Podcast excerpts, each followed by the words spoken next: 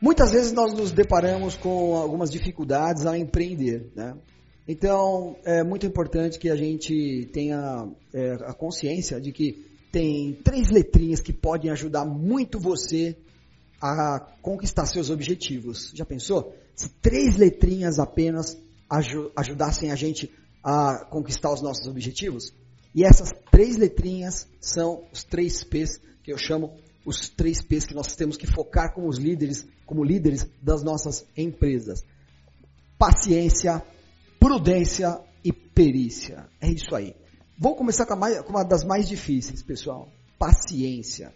Gente, quando você vai num médico, quando você tem algum problema de saúde, quando algum familiar seu tem um problema de saúde e você vai no médico, você já reparou que em poucos minutos você sai com uma solução para aquele momento da sua vida, mas para que em poucos minutos alguém pudesse te ajudar a ter uma solução para a sua vida, você já parou para pensar que muitas vezes um médico estuda de 7 a 9 anos, no mínimo, para que possa resolver a sua, a, né, aquele seu problema em minutos?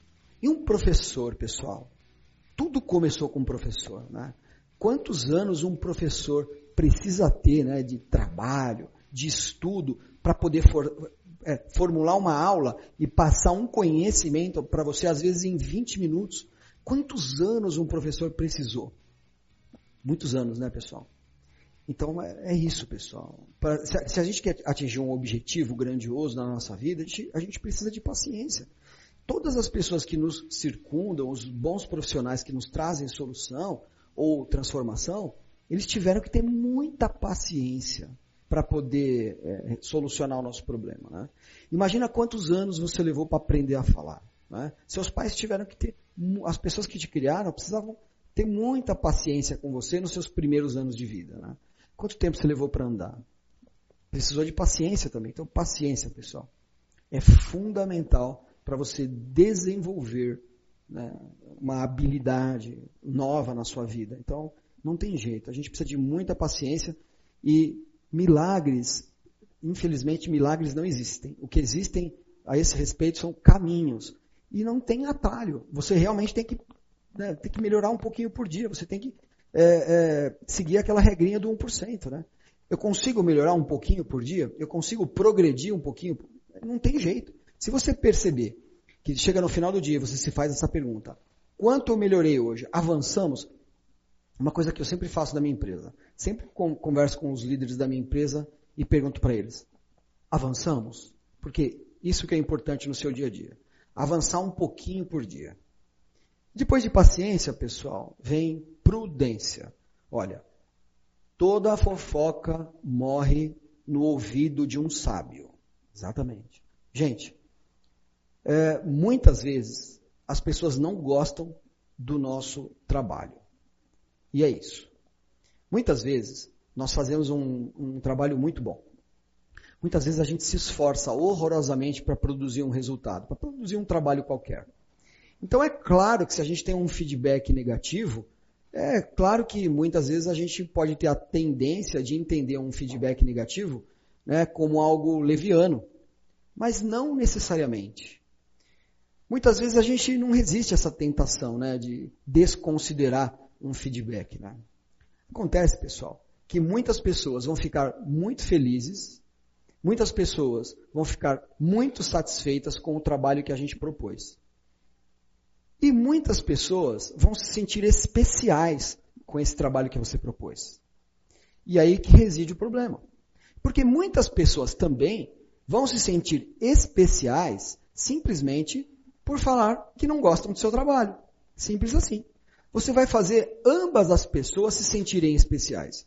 Só que umas vão ser especiais porque gostam do seu trabalho e umas vão se sentir especiais, vão sentir, é, é, é, é como posso dizer para você, vão se sentir relevantes simplesmente ao falar mal do seu trabalho. Ambas vão se sentir especiais. Então, ao invés de você buscar um feedback, que na realidade quando a gente busca um feedback, né, na realidade, a gente está buscando uma pessoa que considere avaliar o seu trabalho de forma positiva, seja sincero. Né? É, raramente a gente vai buscar um feedback para buscar é, uma, uma, crítica negativa. Ninguém normalmente busca isso. O problema é que essas, essas avaliações negativas, elas são muito importantes. Elas podem ser muito úteis. Vou repetir. Elas podem ser muito úteis, mas não necessariamente são. Então, por exemplo, quando a gente pega a avaliação do Harry Potter, do livro, né, da toda a série dos filmes né, do Harry Potter, uma coisa me chamou muita atenção. Você sabia que 12% de toda a avaliação do Harry Potter, um fenômeno de sucesso mundial, olha só, 12% deu uma estrela das cinco estrelas possíveis, 12% deu apenas uma estrela para o Harry Potter. Olha, uma estrela, 12% dado uma estrela, uma estrela é, é, é, é algo como é, que pode ser considerado péssimo, por exemplo, né? E aí eu te pergunto, Harry Potter é péssimo? Não. Mas isso pode acontecer. Porém, isso pode acontecer com uma pessoa é, simplesmente porque ela recebeu um livro pelo correio, né, pelo, pelo correio atrasado do Harry Potter. Isso pode acontecer porque ela ficou frustrada, porque ela não conseguiu assistir o filme, porque tinha muita fila. Enfim, isso pode acontecer por frustrações. Então, não é sempre que um feedback negativo está é, intimamente relacionado com o seu trabalho. Então, a gente precisa de muita prudência para avaliar. O fato, pessoal, é que a gente precisa saber para quem que a gente está fazendo o nosso trabalho. Eu me lembro como se fosse hoje, em algumas ocasiões onde eu estava é, nas minhas empresas, no varejo, e eu simplesmente atendia um cliente e com toda a presteza do mundo, mas o meu produto não servia para ele, ou às vezes eu nem tinha um produto para ele. E aí eu gentilmente entregava um papel com um endereço ou um telefone de alguém que possa ajudá-lo. É, eu cansei de indicar clientes meus para outras empresas e às vezes até concorrentes. É simples assim. Se eu não posso te atender, eu acho que eu sei quem pode te atender. E eu estou aqui para te ajudar de alguma forma. E isso normalmente é notável. E normalmente as pessoas ficam com uma boa impressão de você. Enfim, não é todo mundo que vai gostar do seu trabalho. E por último, pessoal, perícia. Olha, é, eu nunca me esqueço, já comentei até num outro filme que eu vi um, um, um, um esses programas que passam sobre países, né? Aqueles documentários, né? E eu vi um documentário sobre Israel. E não tem como não, não, chamar a atenção. Um país que basicamente é um punhado de areia cercado de água salobra. E é isso que é. Não tem um lugar que você fura em Israel que na, tenha petróleo. Por que, que eles brigam tanto? Não é? É curioso. Porém, quando você vai analisar mais profundamente, você percebe que é um povo que conseguiu fazer água potável da água do mar. Foi primeiro, a primeira nação que conseguiu fazer isso.